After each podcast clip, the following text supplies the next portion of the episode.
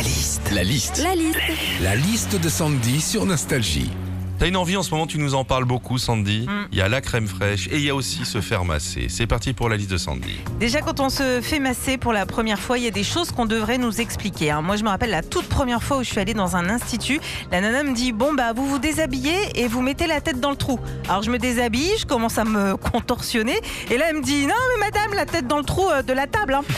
Quand on va se faire masser aussi, c'est euh, pour prendre du bon temps, pour se détendre, pour relâcher la pression, les tensions. Le problème, c'est comment d'entrée de jeu tu veux être détendu quand on te demande d'enfiler un slip en papier sulfurisé. Tu te fais masser aussi dans un institut, tu as le choix dans les massages. Tu as le massage suédois, californien, thaï ou à quatre mains. À quatre mains, c'est quand il y a deux personnes. hein. Ouais, parce que si elle est toute seule, ça veut dire que c'est pas les mains. Enfin, quand on va se faire masser, il y a toujours une petite musique zen en fond, de la flûte de pan.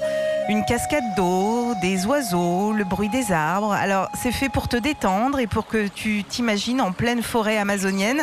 Sauf que le seul endroit où tu t'imagines, c'est chez Nature et Découverte. hein.